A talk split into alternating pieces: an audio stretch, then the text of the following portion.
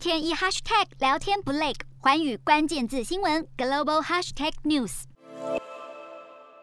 国内十三号新增十四例本土感染，五十一例境外移入，且有一例死亡个案。美国单日新增八十二万例。首席防疫专家弗奇近日表示，Omicron 病毒在境内蔓延，几乎每一位国民都会染疫，但多数接种过疫苗者，最终还是能够安然度过危机。英国新增十二万九千多例，首相强生在十二号出席了一场违反防疫规定的花园派对，遭到抨击，因而致歉，但反驳要求他下台的舆论。法国通报三十六万例，该国教师工会表示，有四分之三的小学老师不满政府对于孩童的防疫执行，让学校陷入混乱，计划发动罢工，全国近半数的小学恐怕被迫停课。德国新增八万多例，累计确诊七百六十六万人，创下自疫情爆发以来的单日新高。为了遏止病毒扩散，国会将在三月表决是否要强制全国人民接种疫苗。日本单日新增一万三千多例，时隔四个月创下新高，病毒在全境扩散。大阪府更是在十二号出现了疑似国内第一起 Omicron 死亡案例。南韩新增四千多例，该国购买的首批辉瑞口服药已经送达，十四号起开始使用。第一批用药对象是症状浮现未满五天的病患。印度新增二十四万例，十四号是当地宗教盛典桑格拉提节，